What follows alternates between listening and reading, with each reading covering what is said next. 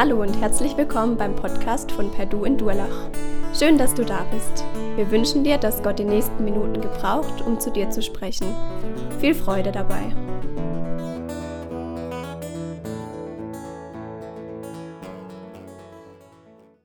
Ja, wir haben heute oder beginnen heute mit diesem Thema Propheten verstehen, der Job der Propheten.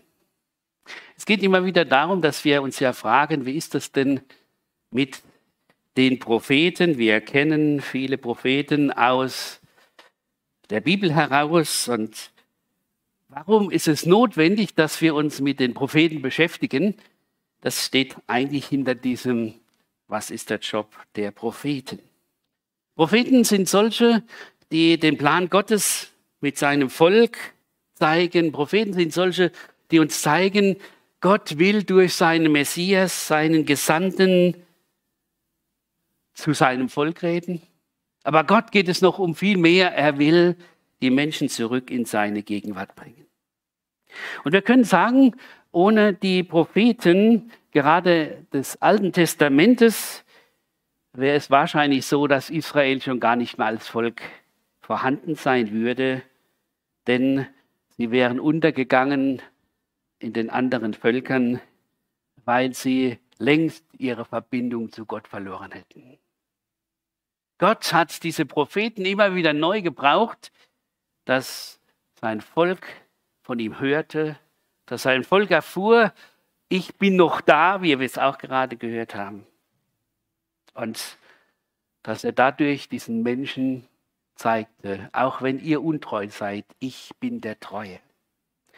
Und auch, das ist eine ganz entscheidende Sache, ohne die Propheten könnten wir kaum erkennen, dass Jesus der Gesandte Gottes ist und dass er die vielen Voraussagen, die im Alten Testament uns gegeben sind, durch die Propheten, dass er die erfüllt hat. Und deshalb, zunächst mal wollen wir bedenken, was versteht die Bibel unter einem Propheten. Heute geht es vorrangig um das Alte Testament ein Stück weit auch noch das Neue Testament. Das nächste Mal kommt es dann stärker in diese Richtung. Warum ist heute noch Prophetie notwendig? Wie können wir das heute sehen? Zunächst können wir sagen, wir können, ja, genau, es gibt zwei Worte, das hebräische und das griechische Wort. Das Prophet im Hebräischen heißt Nabi, das heißt der Gerufene. Gott hat einen Menschen herausgerufen, um seine Botschaft weiterzugeben. Und später wurde das dann aktiv weitergegeben, dass es sagt, der Rufer, der Verkündiger, der das weitergibt, was Gott ihm klargemacht hat.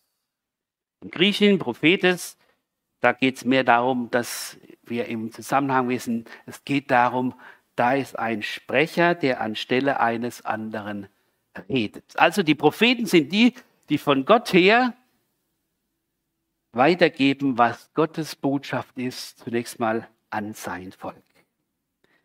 Die erste Stelle über Definition von Propheten ist im 5. Mose 18, da heißt, ein Propheten wie mich wird der Herr, dein Gott, dir erwecken, aus dir und deinen Brüdern, dem sollt ihr gehorchen.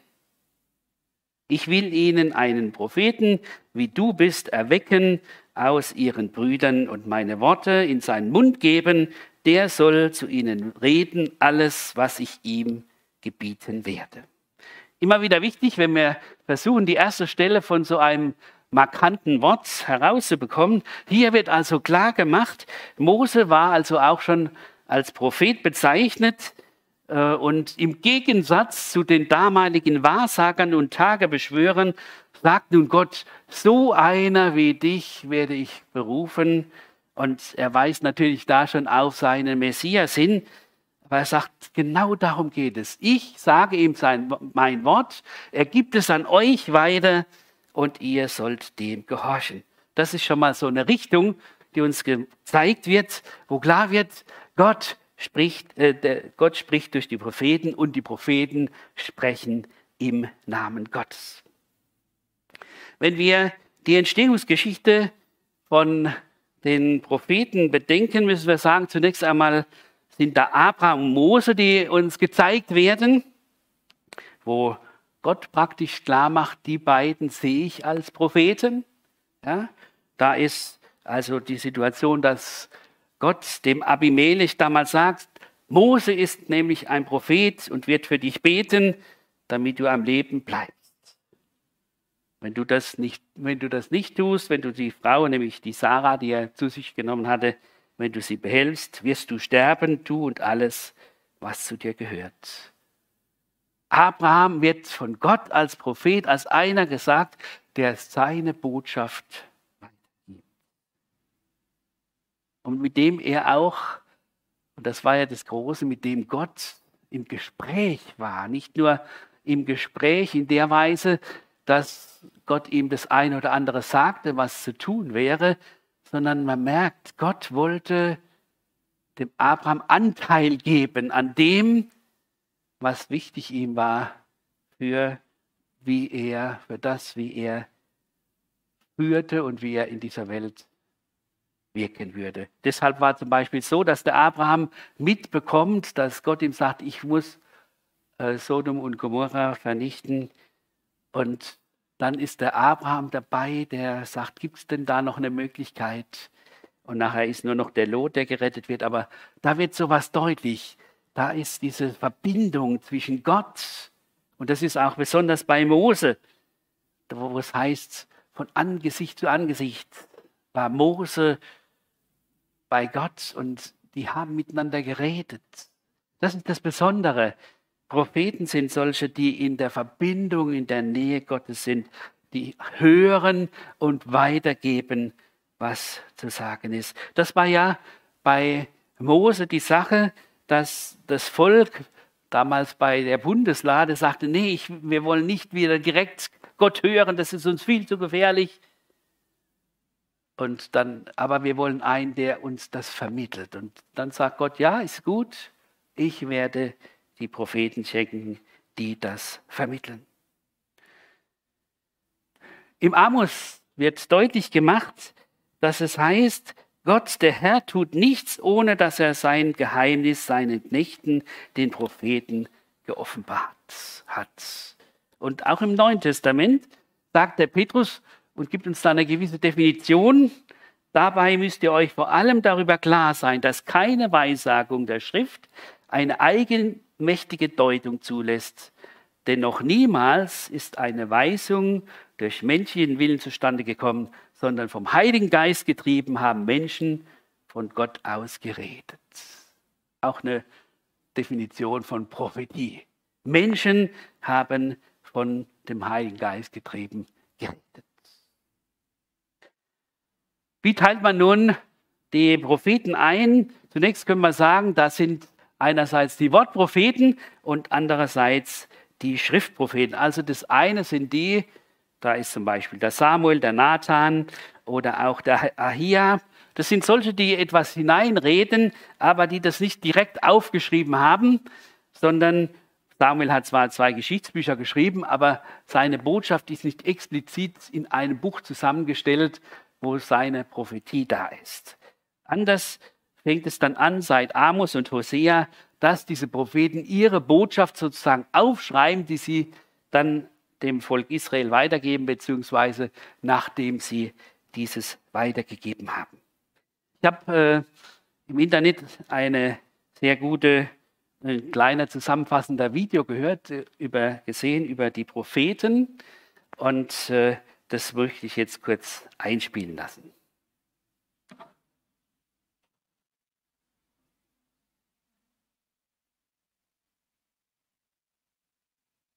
Gerettet werden.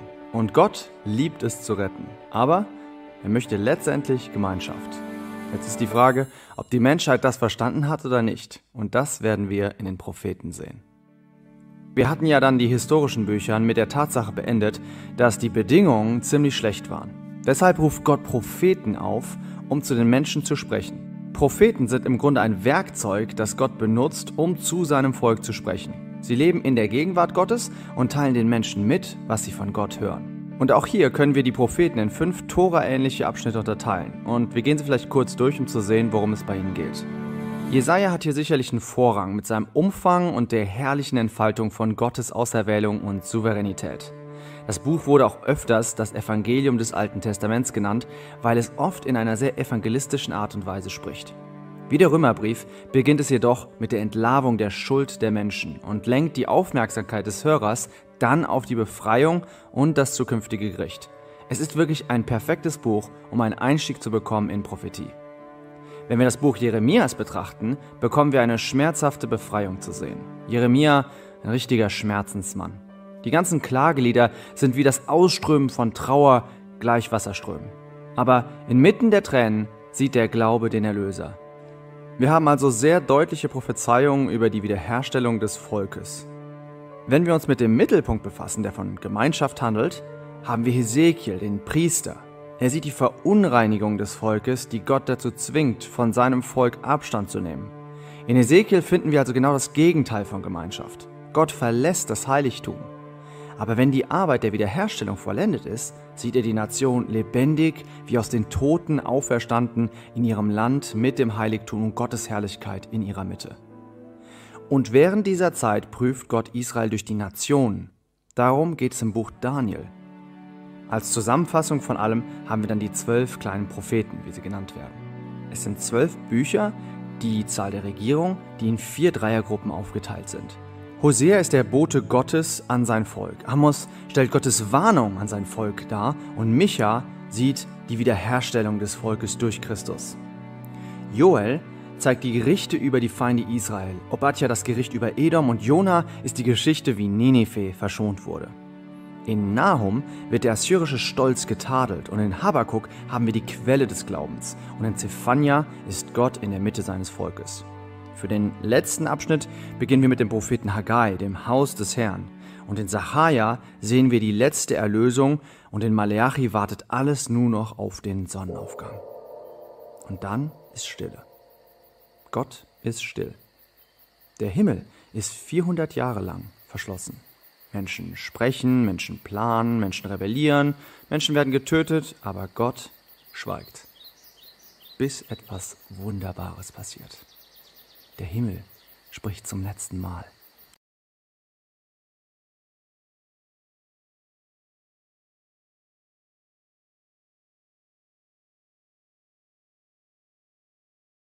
Euch das nicht vorenthalten.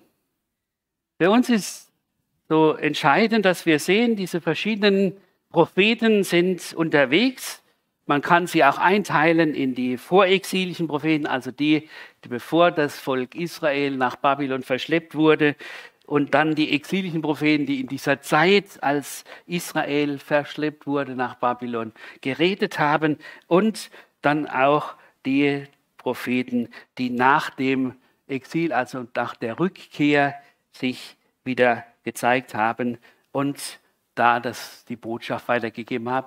Ihr seht es ja, dass hier auch die einzelnen Dinge uns äh, ganz kurz gezeigt wurden. Und das haben wir ja auch in dem Video gesehen. Ich möchte jetzt nicht extra auf die einzelnen eingehen, sondern es geht wirklich darum, wie auch schon gesagt wurde, dass wir heute versuchen, so eine Schneise zu schlagen. Und ich möchte es auch so tun, dass ich sage, ich werde das anhand von dem Jesaja-Buch machen. Wir können jetzt nicht die ganzen Propheten an einem Vormittag durchnehmen. Das wollen wir auch nicht, sondern einfach zu sagen, was ist das Wichtige, was uns hier gezeigt wird. Zunächst einmal, was war der Job der Propheten? Es begann in der Regel mit einer Berufung. Gott begegnet diesen Menschen, sie bekommen eine Vision oder Audition und er zeigt ihnen seine Botschaft, und dann bekommt er noch die Erläuterungen und gibt es dann an das Volk weiter, beziehungsweise schreibt es auf für spätere Zeiten. Wenn wir das jetzt bedenken, bei dem Jesaja, da wird es uns in Jesaja 6 weitergegeben, da wird uns zunächst einmal gezeigt, dass Jesaja auf einmal merkt, das ist nicht gleich am Anfang, sondern auf einmal, als er in diese Verbindung mit Gott kommt im Tempel, merkt auf einmal, Mensch, da ist die Heiligkeit Gottes. Und auf einmal merkt er, ich bin ja unreiner Lippen, ich kann ja gar nicht das weitergeben, was ich weitergeben soll. Mir fehlt ja eigentlich die Voraussetzung dafür. Und Gott begegnet ihm in diesem Engel, der ihm sozusagen mit einer feurigen Kohle die Reinigung weitergibt und der dann sozusagen ihn vorbereitet und sagt, du sollst wissen, ich bin mit dir.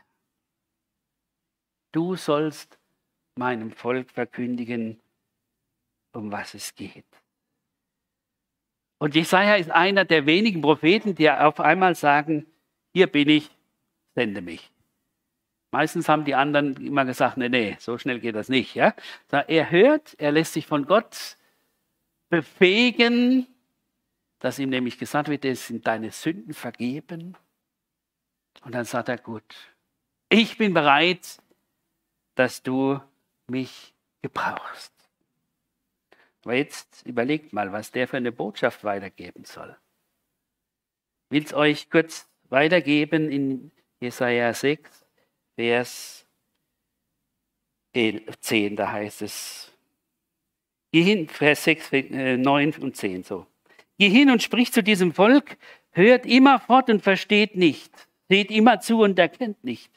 Verstocke das Herz des Volkes, verstocke seine Ohren und verklebe seine Augen, damit es seine Augen nicht mit seinen Augen nicht sieht und mit seinen Ohren nicht hört, damit sein Herz nicht zur Einsicht kommt und es nicht sich bekehrt und Heilung findet. Ja, was soll das jetzt? Jesaja soll sagen, egal was ich euch sage, es wird nichts bringen.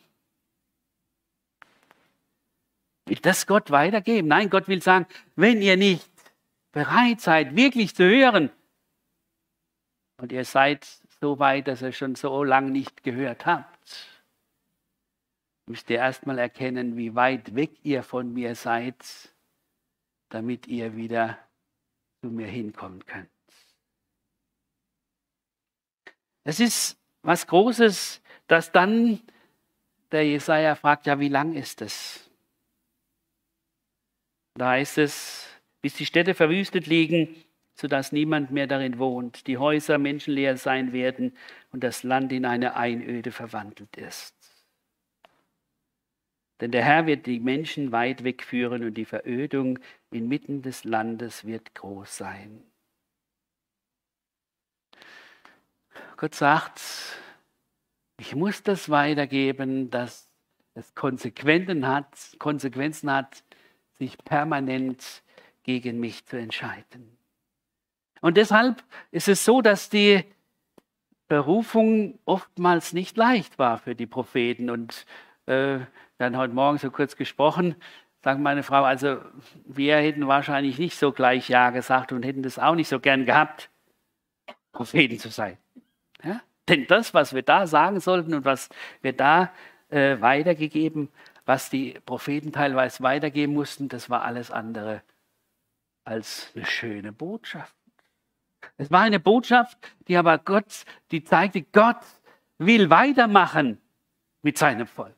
Gott gibt dieses Volk nicht auf, auch wenn er entsprechend mit ihm handeln muss, um es dahin zu führen, dass sie wieder zu Gott schreien, dass sie wieder sich Gott zuwenden, dass sie wieder danach Sehnsucht haben, in ihr verheißenes Land zu kommen und zu erleben, wie Gott sie zurechtbringt. Und deshalb hatten die Propheten folgende Aufgaben. Man könnte so im Groben sagen, drei Aufgaben, die uns gegeben werden.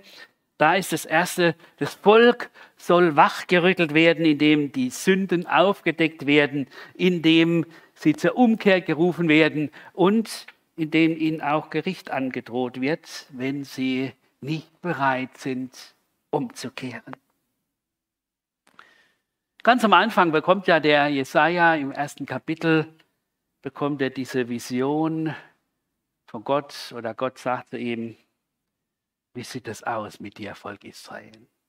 Da heißt es, Jesaja 1, Vers 3, ein Ochse kennt seinen Besitzer, ein Esel die Krippe seines Herrn, aber Israel kennt ihn nicht, mein Volk hat keine Einsicht. Wohin soll ich euch noch schlagen, da ihr doch den Abfall nur noch weiter treibt? Euer Land ist verwüstet, eure Städte sind mit Feuer verbrannt, Fremde fressen euer Land vor euren Augen und es ist verwüstet wie von Fremden verheert. Hätte uns der Herr der Heerschar nicht einen geringen Überrest übrig gelassen, so wären wir wie Sodom gleich wie Moro und gleich wie Gomorra geworden. Gott sagt, so sieht's aus bei euch. Ihr redet von mir, aber er kennt mich nicht. Ihr meint, ihr werdet das Volk, das besonders ist, aber ihr macht, was ihr wollt. Und obwohl es euch schlecht geht, denkt ihr nicht daran, zu überlegen, wie kommen wir zurück zu diesem Gott und wie können wir erkennen, was sein Weg ist.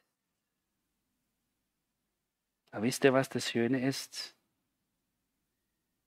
In diesem gleichen Kapitel ist diese wunderbare Zusage, die Gott gibt, wenn er nämlich zur Umkehr ruft, dass er sagt, kehrt um und ich will euch ganz neu begegnen. Wenn eure Sünde wie Scharlachrot wäre, soll sie doch weiß werden wie Schnee. Wenn sie rot ist wie Karmesin, soll sie weiß wie Wolle werden. Seid ihr willig und gehorsam, so sollt ihr das Gute des Landes essen. Kehre um, Israel, du Abtrünnige, spricht der Herr. Ich will mein Angesicht nicht vor euch verdüstern, denn ich bin gnädig, spricht der Herr, und zürne nicht ewig.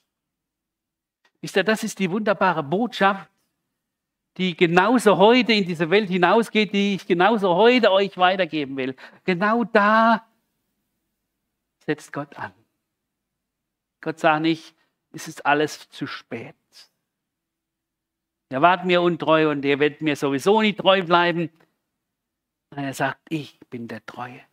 Ich bin der, der sich euer erbarmt. Ich will euch das geben, was ihr braucht, nämlich Vergebung eurer Sünden, Erneuerung, indem eure Gesinnung verändert wird und nicht so ist, dass ihr zwar von euch aus versucht weiterzukommen es doch nicht geschieht.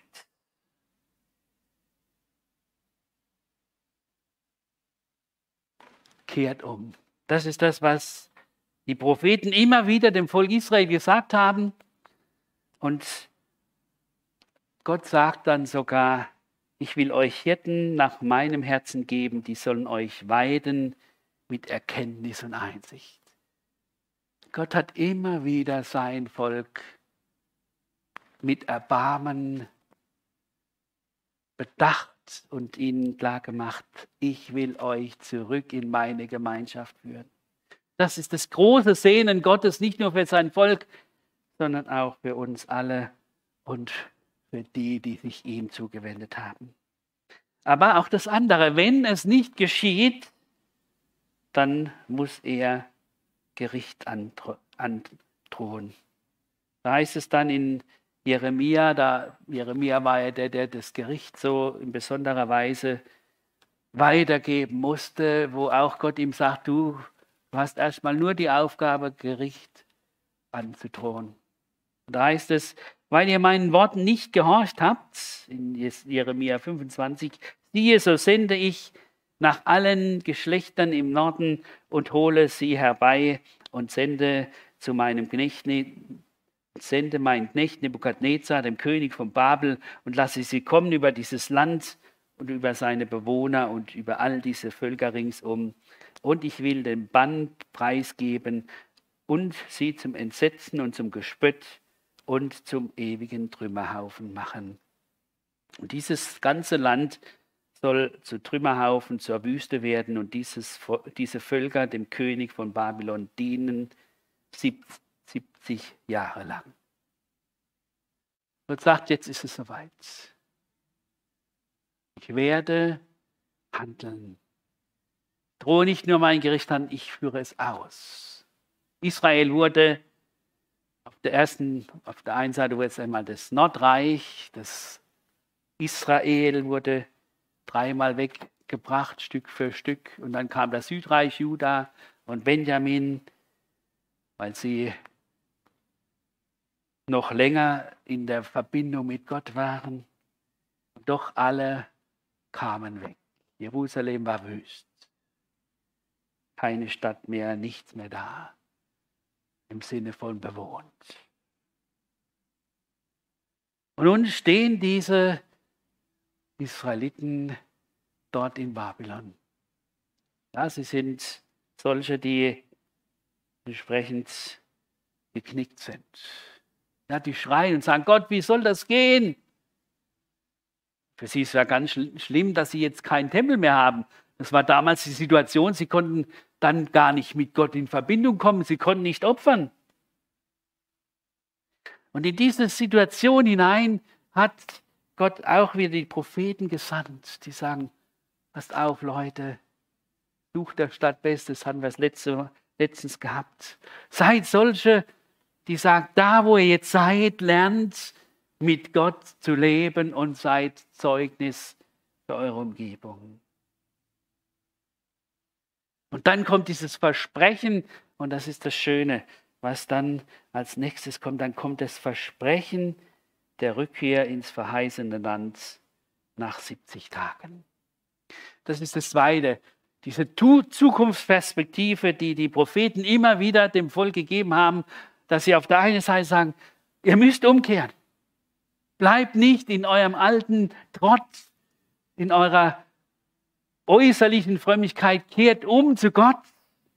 Und ihr dürft wissen, Gott ist der, der als letztes euch wieder zurückführt in seine Gemeinschaft, damals für die Israeliten wieder in sein Land. Aber es waren ja mindestens zwei Generationen, die dann nicht in diesem Land sein konnten. 70 Jahre, eine lange Zeit. Und doch eine überschaubare Zeit. Und äh, das Große ist, Gott gebraucht nun andere Völker, um Israel zu richten, aber dann kommt das andere, dass zum Beispiel ähm, dann der Jeremia klar macht, diese Völker, die werden auch gerichtet werden, weil sie sich an Israel versündigt haben.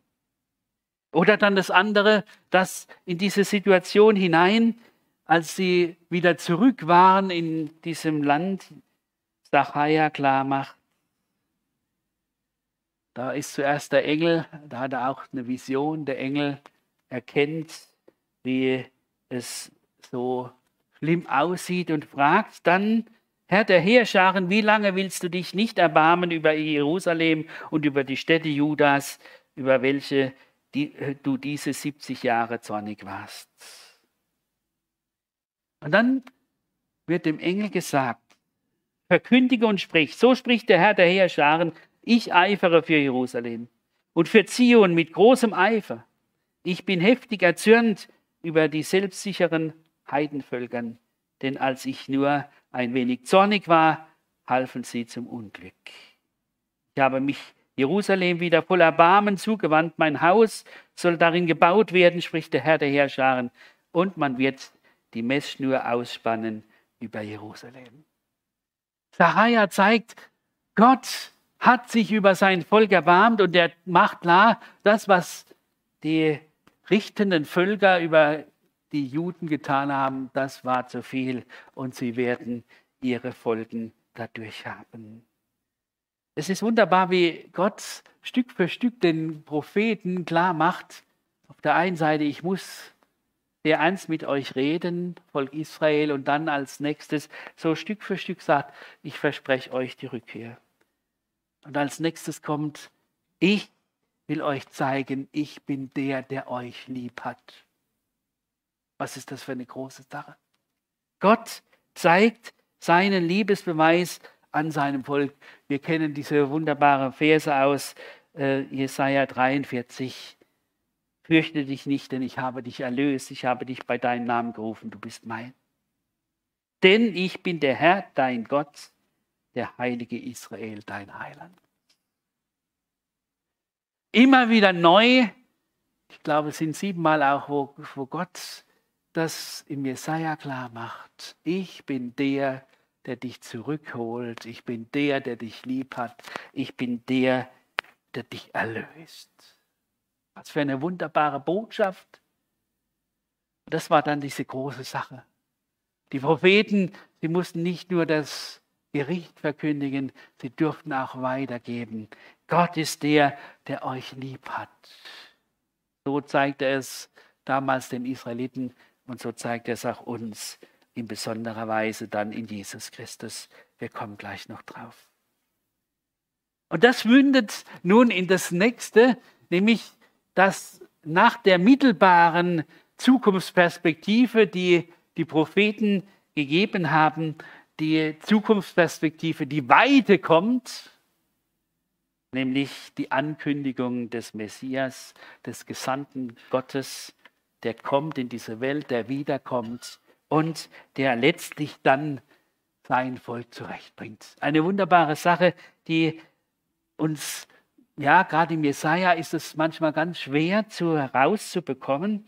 Was ist nun mit Knecht gemeint? Einerseits wird Knecht das Volk Israel genannt und andererseits gibt es immer wieder Prophetien, wo Knecht, nämlich der Knecht Gottes, die Vorausschau für Jesus Christus, den Gesandten Gottes ist. Und da kennen wir die Sache in Jesaja 42, wo es heißt: Siehe, das ist mein Knecht, ich erhalte ihn und mein Auserwählter an Menschen meine Seele wohlgefallen habe. Ich habe ihm meinen Geist gegeben, er wird das Recht unter die Heiden bringen. Da wird es erst einmal klar gemacht, Gott hat seinen Knecht, seinen Gesandten, seinen Sohn in diese Welt gesandt. Er wird es tun. Und was macht dieser? Das geknickte Rohr wird er nicht zerbrechen, den Glimmen doch nicht auslöschen. Er wird Recht schaffen und er wird nicht matt und verzagt werden, bis auf Erden Recht und Gerechtigkeit sein wird. Wie geschieht das? Wie kann dieser Knecht Gottes das erreichen, was Gott ankündigt? Wird uns dann in Jesaja 52 und 53 klar gemacht. Was heißt, siehe, mein Knecht wird weislich tun und wird erhöht und sehr hoch erhaben sein. Und was heißt das? Er ist um unserer Missetat willen verwundet und um unserer Sünde willen zerschlagen. Die Strafe liegt auf ihm, auf dass wir Frieden hätten. Gott zeigt, das ist die einzige Möglichkeit, mein Volk, diese verlorene Menschheit zurückzubringen, indem dieser mein Gottesknecht bereit ist, für die Sünden der Welt zu sterben. Und dann kommt dieses Angebot, das dieser Messias macht in Jesaja 55. Wohlan, die ihr durstig seid, kommt her zum Wasser. Die ihr nicht Geld habt, kommt her, kauft und esst.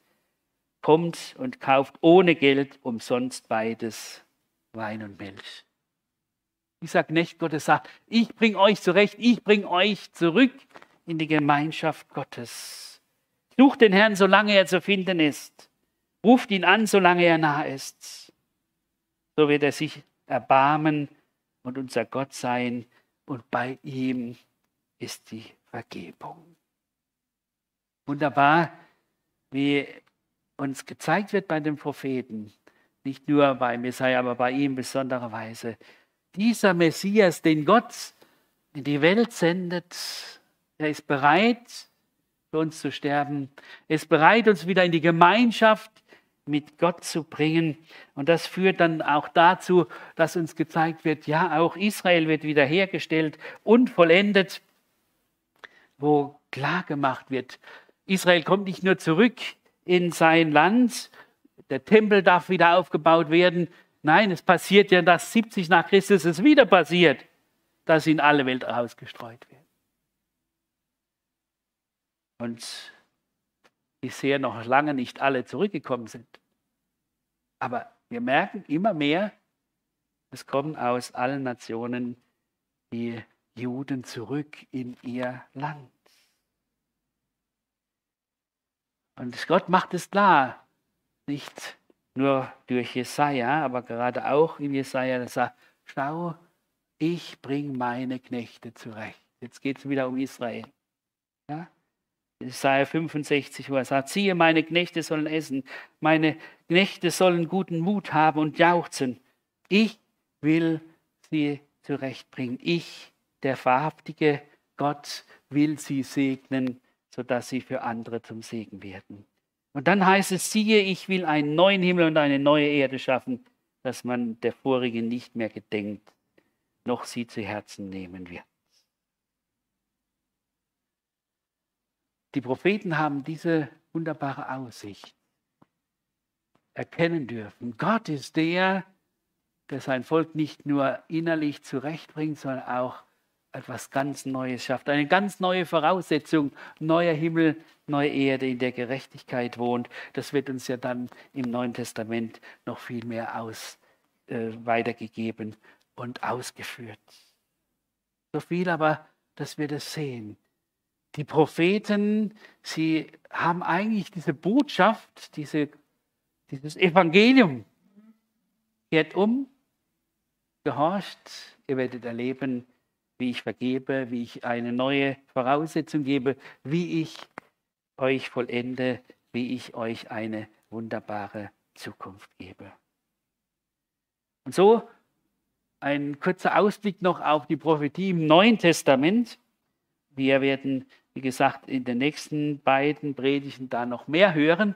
Zunächst einmal wird uns ja, wenn es um Propheten geht, zunächst mal Johannes der Täufer dargestellt als der letzte Prophet, wo einerseits gesagt wird, er, äh, Jesus selbst beurteilt ihn so, wahrlich, ich sage euch in Matthäus 11, Vers 11, unter allen von den Weibern geboren ist nicht, äh, ist nicht aufgekommen, der größer sei den Johannes der Täufer. Der aber der Kleinste ist im Himmelreich, ist größer denn er.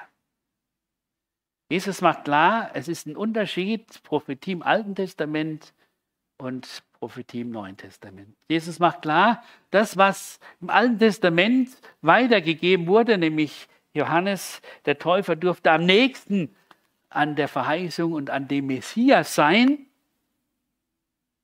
Auf der anderen Seite dass klar gemacht wird, er ist aber der Kleinste, weil er noch nicht die Erlösung in Jesus Christus erfahr, erleben durfte. Und doch wird er sie auch im Nachhinein erleben. Aber es wird klar gemacht, da ist ein Unterschied. Das sind die, die voraussagen, und durch Jesus ist das erfüllt.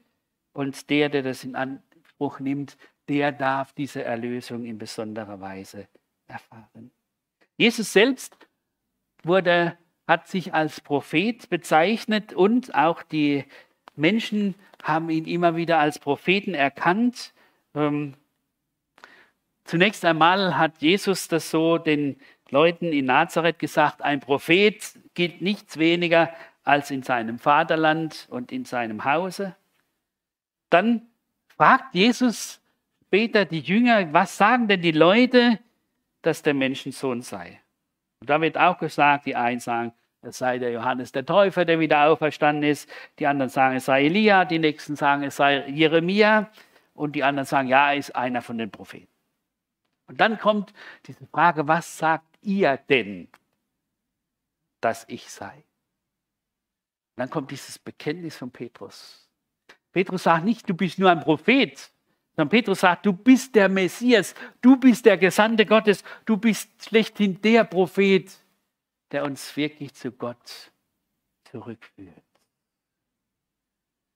Und das äh, nehmen später auch die Emmaus-Jünger auf, dass sie sagen, er, ein großer Prophet, ist unter uns aufgetreten heute. Ähm, und er war ein Prophet und hat in seinen Worten und Werken vor Gott und dem ganzen Volk seine Macht erwiesen. Jesus war der Prophet der Verbindung mit Gott, indem wie er gehandelt hat, indem wie er auch seine Vollmacht weitergegeben hat in den Wundern, in dem wie er den Menschen begegnet ist. Und später nach Pfingsten gab es auch wieder Propheten in und für die Gemeinde. Da werden uns zumindest mal zwei Dinge weitergegeben. Das eine ist, dass damals in Antiochia da Propheten waren, heißt es in Apostelgeschichte 13, die dienten und fasteten dem Herrn. Und dann wurde ihnen klargemacht durch den Heiligen Geist, sondert mir Barnabas und Saulus aus für das Werk, zu dem ich sie berufen habe. Das sind Menschen, die hören auf Gott, der Stille vor Gott, bekommen Weisung. Und die geben sie weiter und daraus entsteht Segen. Und so hat Paulus später auch bei den Gaben das weitergegeben, dass klargemacht wird, unter den Aposteln gibt es auch, oder da sind etliche zu Aposteln, zu Propheten, zu Evangelisten, Hirten und Lehrer berufen, dass sie die Gemeinde, die Heiligen ausrichten, dass sie Veränderung erfahren. Propheten, und wir, wie gesagt, wir werden das in den nächsten Predigten noch mehr ausführen, Propheten sind solche, die das weitergeben, was Gott offenbart. Propheten sind nicht solche, die irgendwie versuchen, was Besonderes in den Mittelpunkt zu stellen, sondern sie versuchen in der Situation, die wir heute haben, zu hören, was sagt Gott dazu und was sollen wir tun, damit das geschieht, dass unser Gott uns neu begegnen kann. Wisst ihr, das ist auch etwas, was in unsere Zeit hinein, denke ich, so wichtig ist, immer wieder zu beurteilen. Was bedeutet es, dass dieses oder jenes in unserer Zeit geschieht? Geht es da vielleicht auch darum? Nein, es geht darum, dass Gott immer als erstes, wenn er Dinge zulässt in dieser Welt, die uns in Not führen, dass er uns immer dahin führen will, zu sagen, kehrt um zu mir zurück. Als zweites, dass er sagen will, lasst euch nicht durcheinander bringen. Ich habe einen Weg, der weitergeht der euch zum Ziel bringt. Und als drittes, seid guten Mutes. Ich bin der, der euch letztlich zum Ziel bringt. Und so brauchen wir auch heute Propheten und solche, die aus dem, was in dieser Welt geschieht, in, auch in dem Miteinander geschieht, hören und dann weitergeben, was Gott zu sagen hat. Natürlich immer im Zusammenhang des Wortes Gottes. Und wir müssen da auch sehr genau unterscheiden zwischen Prophetie und Offenbarung. Prophetie, wie gesagt, hineinreden in unsere Zeit oder auch für die, was, äh, was die Bibel praktisch schon gesagt hat, was alles noch auf uns zukommt. Wie können wir das auslegen? Und das werden wir dann das nächste Mal noch ein, mehr, noch ein wenig bedenken. Heute nochmal das Fazit. Propheten sind Rufer Gottes in ihre Zeit hinein. Propheten Jetzt übertragen wir es auf uns. Propheten sind Rufer Gottes in unsere Zeit hinein. Propheten sagten aber auch immer wieder über die Zukunft aus. Manches haben sie selber noch nicht verstanden, aber haben es weitergegeben. Und als drittes Propheten, sie bekamen diese Fernsicht, diesen Ausblick. Da können wir am besten den Daniel sehen. Was hat der für einen Weitblick bekommen? über das, wie Gott diese Welt führen und regieren wird. In dieser ganzen Situation der Regierung, die passiert in unserer Zeit und immer wieder neu. Und Gott steht da drüber und sagt, ich habe meinen Plan. Und dieser Plan wird ausgeführt durch die Weltgeschichte hindurch, mache ich meine Heilsgeschichte. Und das ist das, was so wichtig ist. Dafür brauchen wir die Botschaft der Propheten. Dafür sollen wir ganz neu uns auch damit beschäftigen, das Alte Testament, die Propheten zu studieren und zu sehen, was kommt dann noch auf uns zu, was will Gott auch in unsere Zeit hineinreden. Und dann sind wir Menschen, die verstanden haben, ja, es ist wichtig, Propheten zu hören, auch heute Propheten zu haben, die aus dem Wort Gottes heraus uns helfen zu verstehen, was will Gott uns sagen. Amen. Wir wollen beten. Ja, lieber Gott und Vater, wir danken dir, dass du der Herr bist, der nicht einfach irgendwo in der unsichtbaren Welt regiert und wir wissen nichts davon, sondern du bist der Gott, der sich offenbart. Du bist der Gott, der sich damals durch die Propheten seinem Volk geoffenbart hat. Und du bist der Gott, der sich in besonderer Weise in seinem Sohn Jesus Christus geoffenbart hat. Du bist der Gott, der sich auch heute offenbart und uns immer wieder zeigt, wo geht es weiter, deine Heilsgeschichte.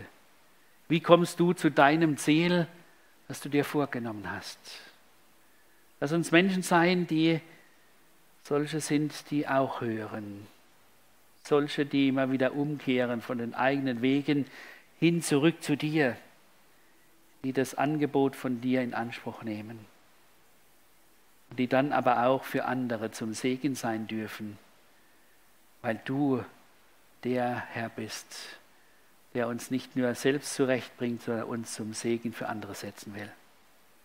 Danke, dass wir dein Wort haben. Danke für die Propheten, die uns viel geben wollen und können. Und danke, dass du uns schenkst, dass wir ganz neu auch da uns von deinem Wort leiten und ausrichten lassen, weil du uns damit begegnest. Amen.